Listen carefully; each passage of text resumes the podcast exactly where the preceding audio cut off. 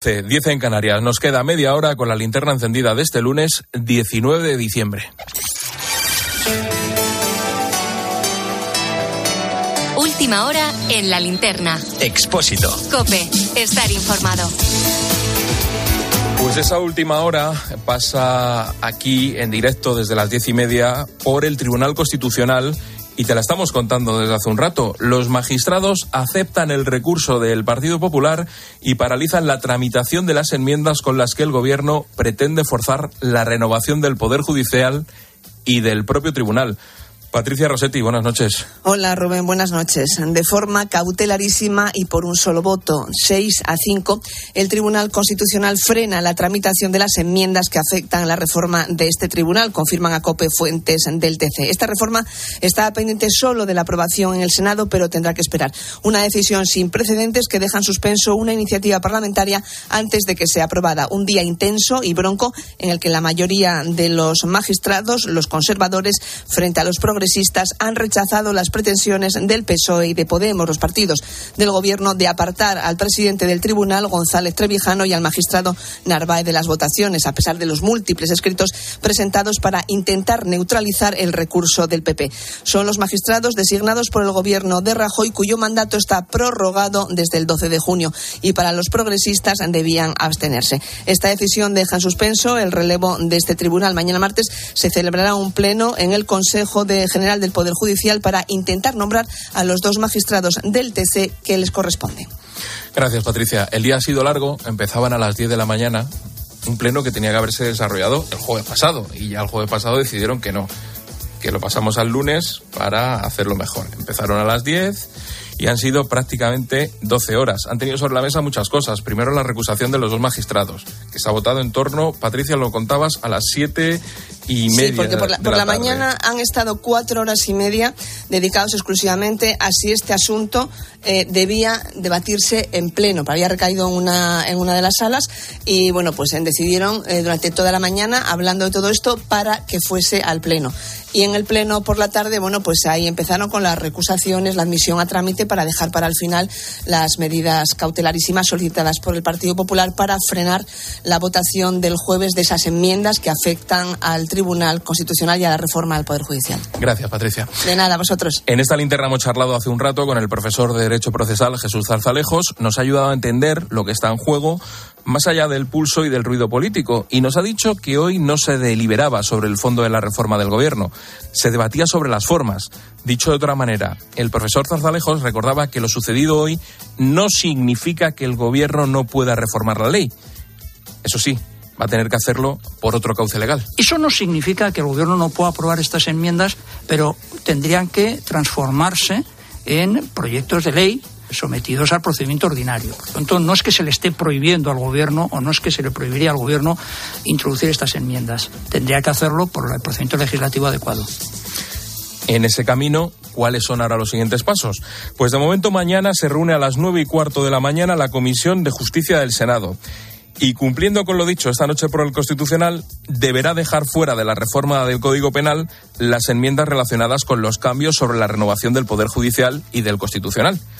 Ricardo Rodríguez, buenas noches. Buenas noches. Una vez logrado el PP el amparo del alto tribunal, la Comisión de Justicia en el Senado debe frenar la tramitación de las enmiendas de la discordia introducidas por el Gobierno para reformar las leyes del Poder Judicial y del propio Constitucional. El resto del texto legislativo, con la supresión del delito de sedición y la rebaja de la malversación, podrá seguir adelante y ser elevado al Pleno del jueves. El Ejecutivo ha recibido un golpe inédito que lo deja sobre la lona y ya solo le queda asumir la resolución del Tribunal de garantías. Lo previsible de igual manera es que en lo inmediato la Moncloa y Ferrat saquen a pasear su artillería contra Alberto Núñez Fijó, vendiéndolo como muñidor de una maniobra para mantener el constitucional en manos de una mayoría conservadora con mandato caducado que según su discurso impide votar a los legítimos representantes de los ciudadanos.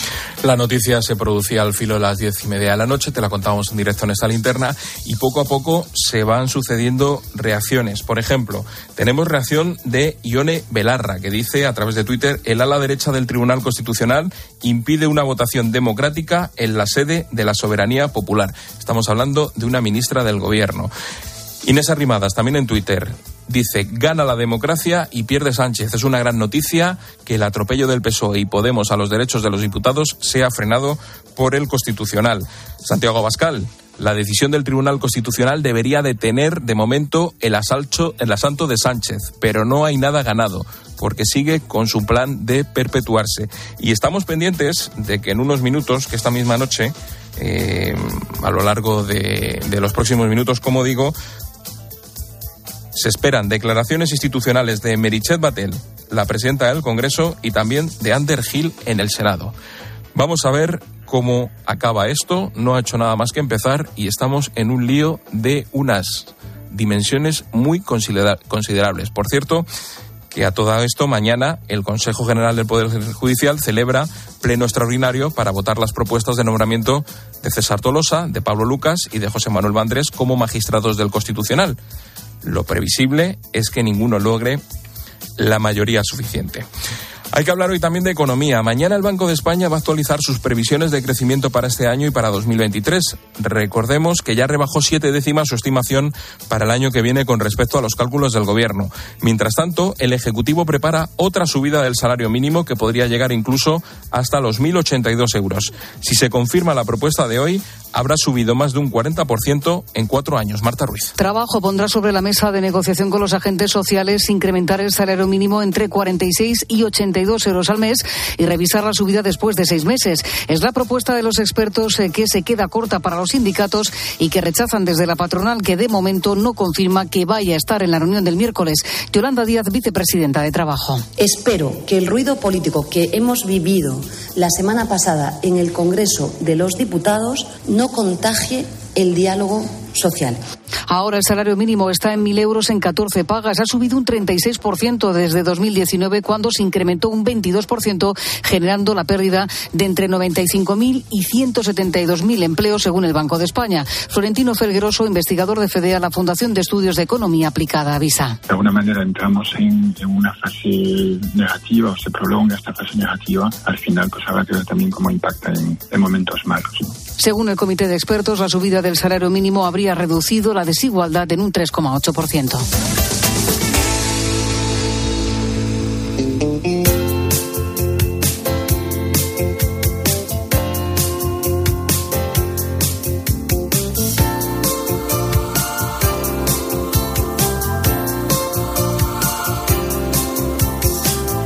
Inmenso río Congo separa dos ciudades, Kinshasa y Brazzaville. La segunda, al norte del río, es la capital de la República del Congo. Está al sur del país y se encuentra rodeada de una enorme sabana.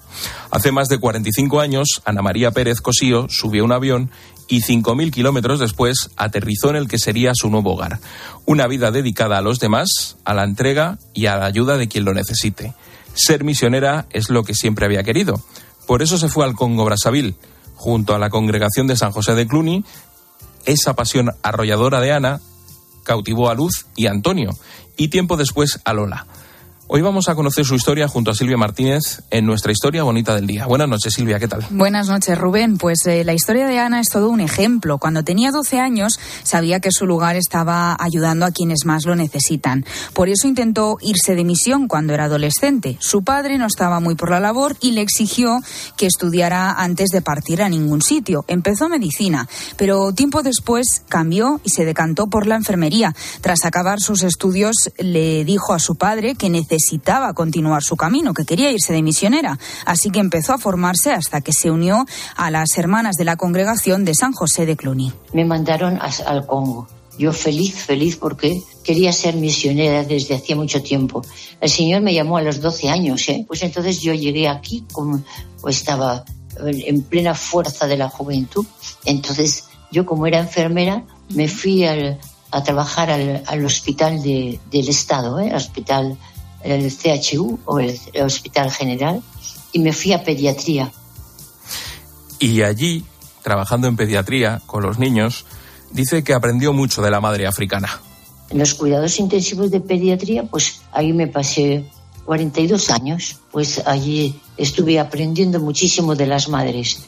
La madre africana es una, una madre, es, es fantástica, es padre, es madre, aprendí de ellas el, sentido de sacrificio, la, fuerza de voluntad, Esa admiración por la madre africana y el trabajo diario con los niños merecía ser contado. Por eso Ana volvió a España para dar una charla y que la gente pudiera conocer qué estaban haciendo exactamente en Brazzaville. Entre todas las personas que acudieron a escucharle había un matrimonio, Luz y Antonio. Cuando la misionera empezó a contar su historia, les impactó tanto que quisieron ayudar. Conté una historia que a mí me parecía normal. Había un niño en mi servicio que tenía el sarampión. En aquella época el sarampión era era mortal. Yo cuidé mucho a este niño y al cabo de tres meses se curó. Imagínate que en aquella época era gravísimo el sarampión. Y al cabo de un año llegó la mamá con el niño del sarampión que estaba ya grandecito, estaba estupendo. Entonces cuando Luz escuchó esta historia, le decía, Antonio hay que ayudar a Ana.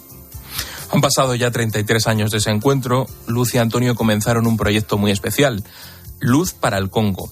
Aunque Luz falleció, Antonio continúa con ello. Ahora lo hace junto a Lola, su mujer y su mano derecha. Ellos se encargan de que la idea inicial, ayudar a los niños de Bacongo en Brazzaville, se siga llevando a cabo mediante proyectos muy especiales. Uno de ellos fue construir un colegio. En él imparten clases a niños de entre 3 y 9 años, pero entonces, para poder construir esta escuela, necesitaban un coche que agilizara la obra y en esa tarea contaron con una ayuda extra. Antonio Herrero contó la historia de Ana, de Luz y de Antonio en COPE y con las donaciones que se hicieron pudieron comprar ese coche. Él me acogió estupendamente y comprendió mis necesidades estupendamente. ¿eh? Se puso verdaderamente al, servicio de, lo que yo le pudiera contar para que pudiera verdaderamente prestar servicio a la población. La iniciativa que surgió hace más de 30 años se mantiene ahora, pero hay una forma de colaborar con ellos que en estas fechas cobra aún más sentido, sobre todo teniendo en cuenta que se venden casi en todo el mundo, todo el mundo eh, se junta, son días familiares. Bueno, pues Luz para el Congo vende botellas de vino, para que todo lo recaudado se envíe allí y pueda desarrollar los proyectos que necesiten. Antonio sabe que lo que empezó con Luz ha llegado muy lejos y que cualquier ayuda es bien recibida. Los primeros años estuvimos vendiendo cava y el primer año eh, conseguimos un margen de 250.000 pesetas. Se nos ocurrió decir, oye, pues vamos a cambiar del cava al vino y empezamos a vender vino y la verdad con mucho éxito. ¿eh? Y vamos, estamos creciendo continuamente y, y las monjas pues cada vez eh, pues están haciendo más, más cosas con el dinero que les mandamos. Con todas las donaciones, cada vez han podido desarrollar más proyectos, siempre gracias al apoyo de toda la gente que quiera colaborar, porque cualquiera puede comprar esos vinos en su página. Los proyectos que han llevado a cabo en estos más de 30 años son muy diferentes, desde campañas de vacunación, operaciones quirúrgicas, el colegio del que hablábamos o ayudas en los hospitales. La cantidad de cosas eh, que, hacen, pues financiar, por ejemplo, medicinas para para gente que está hospitalizada. El, destino de los fondos es muy variado y, nosotros ah, tenemos una confianza absoluta en el criterio de, de las monjas porque creemos que nadie mejor que ellas va a decidir, a tomar decisiones sobre el destino de los fondos. Ahora Ana y el resto de monjas de San José de Cluny están trabajando en un proyecto nuevo. Quieren conseguir los fondos suficientes para que los niños puedan ir al instituto. La escuela que construyeron era el equivalente a la de educación primaria. Sí, por eso los niños que son más mayores necesitan ir al instituto, que se encuentra bastante lejos. ¿Y cómo van a ir? Pues en autobús. Desde Luz para el Congo quieren recaudar lo suficiente para poder comprarlo. Ahora están pensando en comprar un pequeño autocar para trasladar a los niños de Bacongo, que ya con, con 10 o 11 años ya pueden ir al colegio central de las monjas de, de Cluny, pero que está lejos de, de Bacongo. El acceso a la educación es la principal vía para el desarrollo. Y eso a nosotros nos, nos anima mucho estas historias, que casos reales que nos cuenta Ana Pérez Cosío de cómo estamos consiguiendo influir en las vidas de estos niños. Necesitan un autocar para los niños y para conseguirlo venden los vinos de Luz para el Congo. El Bacongo es un, un barrio modesto, muy modesto. ¿eh? El Luz para el Congo ha hecho cada cada año una clase, una clase. Ya hemos terminado el ciclo. El año que viene, en septiembre, si pudiéramos tener un autobusito para trasladar a los niños hasta el centro de la ciudad. Luz para el Congo, una asociación que colabora con la Congregación de San José de Cluny y que busca que los más desfavorecidos del Congo puedan tener algo más, puedan tener esperanza. Gracias Silvia por poner el lazo a la linterna con nuestra historia bonita del día. A ti, Rubén.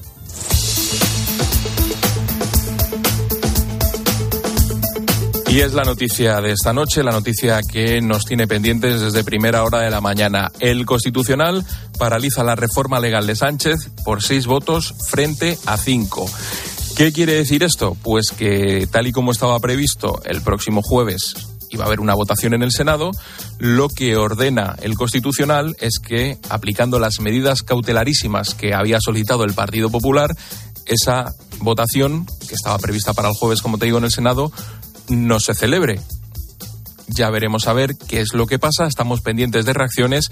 Se ha anunciado para los próximos minutos varias comparecencias. Tenemos comparecencia de Merisel Batet en el Congreso, de Ander Hill en el Senado y la última comparecencia en anunciarse y de la que estamos muy pendientes es la del ministro de Presidencia de Relaciones con las Cortes y Memoria Democrática, Félix Bolaños.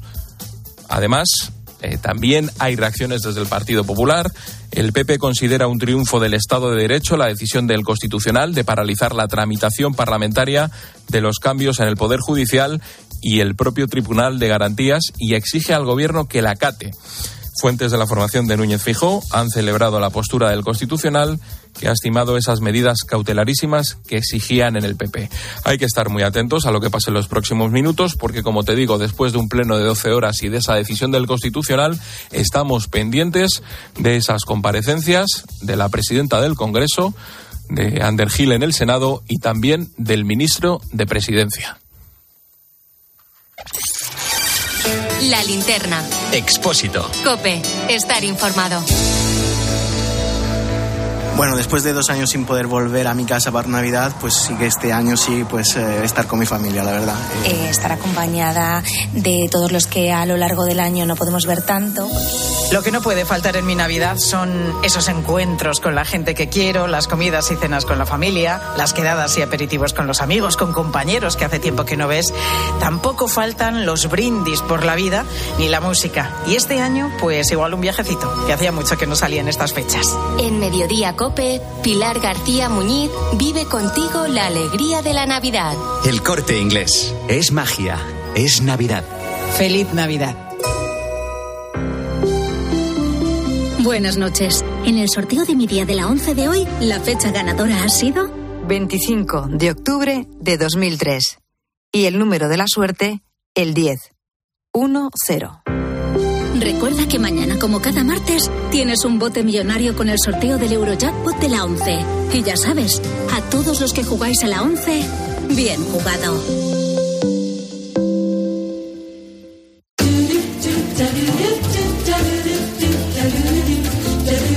Como cada día te resumimos a través de los sonidos de Cope las noticias y las voces que han marcado la jornada. Para ello tengo a Israel Remuñán. ¿Qué tal? ¿Cómo estás, Rubén? Muy bien, ¿y tú? Vaya tarde, ¿no?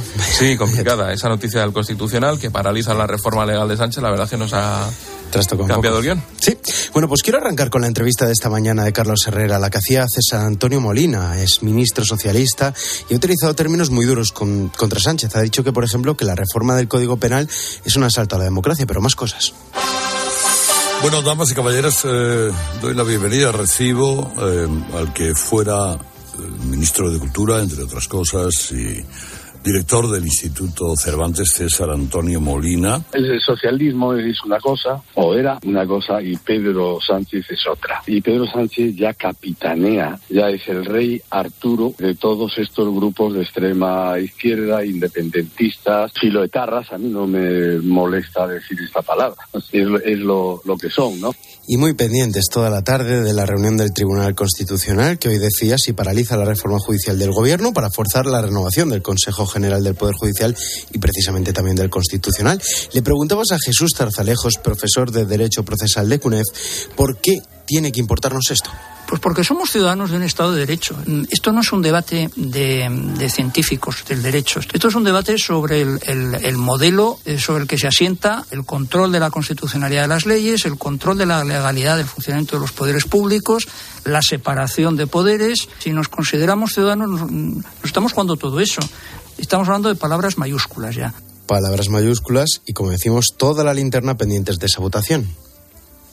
Pues en estas estamos a las 7 y 2 minutos, esperando noticias del Constitucional. Patricia Rossetti, buenas tardes. Pues si se han pasado la mañana discutiendo si el asunto debía tratarse en pleno por todos los magistrados, la tarde se centra en la admisión a trámite del Hay recurso. una decisión. Han rechazado las recusaciones de Unidas Podemos y PSOE contra dos magistrados del sector conservador. Patricia Rossetti, pendiente del móvil. Admite a trámite el recurso del PP y continúa debatiendo hasta ahora las cautelarísimas. Hay noticia de última hora. Patricia Rossetti. Lo esperado por 6 a 5, el Constitucional admite las medidas cautelares que pedía el PP. Se frena esa votación para el jueves en el Senado respecto a las enmiendas que afectan a la reforma del Constitucional. Se paraliza el trámite, por cierto. Pues ala, ha resumido el programa en 40 segundos. Pues mira, ¿para qué tanta necesidad si lo podía hacer yo ahora? ¿Para qué, ¿Para qué me cuatro horas? Bueno, pero el día ha tenido más cosas. Por ejemplo, un premio a nuestro jefe Ángel Espósito que recogía en Sevilla el premio periodístico Alberto Jiménez Becerril, asesinado por ETA junto a su mujer Asten en 1998.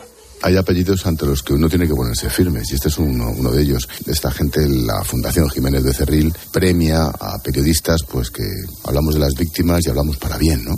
Ha sido un acto muy chulo. Estaba doña Teresa, la madre de Alberto Jiménez Becerril, Teresa, la hija, ahora el defensor del pueblo, y estaba Alberto, uno de los hijos, que es abogado. Y claro, es que ha coincidido con que el pasado fin de semana, pues a uno de los asesinos se le premió acercándolo a casa. Por lo tanto, la cosa, el ambiente estaba especialmente complicado, pero por desgracia ya están, ya están entrenados. Y cambiando de tercio, Rubén, en nuestro tema del día hablábamos de, de un boom, el de las cenas, comidas de empresa que han vuelto. En pleno centro de Madrid estará nuestro compañero Adrián Gil. Adrián, buenas noches. ¿Qué tal, Rubén? Buenas noches. La verdad es que la foto es la de la calma. Después de una tempestad de un fin de semana, tanto el sábado como el domingo han sido los días de más trabajo de, durante todo este año. Luis Miguel, buenas noches. Bueno, ¿cómo está siendo la temporada de cenas y comidas navideñas? ¿Se está recuperando la alegría? Pues sí, la verdad es que estamos al completo. Se han activado las reservas de grupos y de, de, familia y la verdad es que encontrar en días puntuales una mesa resulta complicado si no hacer reserva. Y esa es la buena noticia. Y claro, después un mensaje de un oyente de esta linterna que ha querido compartir con nosotros su comida de empresa particular. Y hasta he querido ponerle música de fondo porque el mensaje es espectacular, mira. Hola, soy Javier y soy autónomo. Así que este año he decidido tirar la casa por la ventana y organizar una comida empresa. He comido un tupper de ensalada de garbanzos estupendo en mi propio coche. Para tirar del todo la casa por la ventana, le he echado diésel plus con tope de aditivos. Venga, un abrazo. Vamos ahí, Javier. Superhéroe. Mensaje que ha llegado de un oyente a sí. nuestro buzón. A nuestro buzón, sí, a, a, a nuestro WhatsApp. A nuestro WhatsApp de la linterna. Qué grande, nuestros oyentes, sobre todo si son autónomos. Y otra de las noticias, sin duda, son las celebraciones argentinas después de ganar el Mundial. Y hoy en Argentina la jornada se va a hacer larga para muchos. ¿Por qué? Porque no han dormido, han ido a trabajar con ojeras, pero eso sí, con una sonrisa que tardará mucho tiempo en borrarse de sus caras, porque son campeones del mundo de fútbol 36 años después. ¿Qué tal? Muy buenas tardes. Increíble esa final. Por cierto, Argentina que está volando en estos momentos hacia Buenos Aires para celebrar el título mundial. Mañana son las celebraciones oficiales allí en Argentina. Vaya celebración la que se espera mañana. Mañana es feriado. Y hay, y hay, gente siguiendo el avión por Fly Radar, eh, a ver cómo va, que había hecho parada en Italia para repostar y estaba siguiendo. Bueno, uno de regalo, mira, un corte de regalo. No es de hoy, pero sí de hace unas dos semanas, porque aquí en este programa en la linterna se avanzó lo que iba a pasar. No sé por qué la gente ha seguido viendo los partidos, porque lo dijo un compañero de este programa, de informativos, Álvaro García, y se puso ese día hasta romántico con Expósito y hoy hay que hacerle justicia. ¿Quién va a ganar el mundial? Hagamos quiniela. Yo digo que Brasil. Álvaro seguro que dice Argentina, pero porque no, no por Argentina, sino porque juega Messi. Bueno, y porque el guion está escrito. Eh, Ah, se sí. tenía que empezar perdiendo contra Arabia, eh, sacar Pero a te vas a- Messi te vas del a comer infierno tu- a te- te vas a- Argentina. Te vas a comer tus palabras. Esto lo voy a sacar. Lo del guion está escrito, lo voy a sacar, ¿vale? Bueno, veremos a ver. O, Venga, o a ver si hecho. te lo saco yo, ¿eh? Va, venga. Venga. Los- uno u otro, ¿vale? Nos la jugamos. Venga, bueno, sí. Prepárate. Yo adivino el Gardel, pues hay que reconocer que aquí se ha dicho primero. Pues lo ha sacado Israel Remuñán.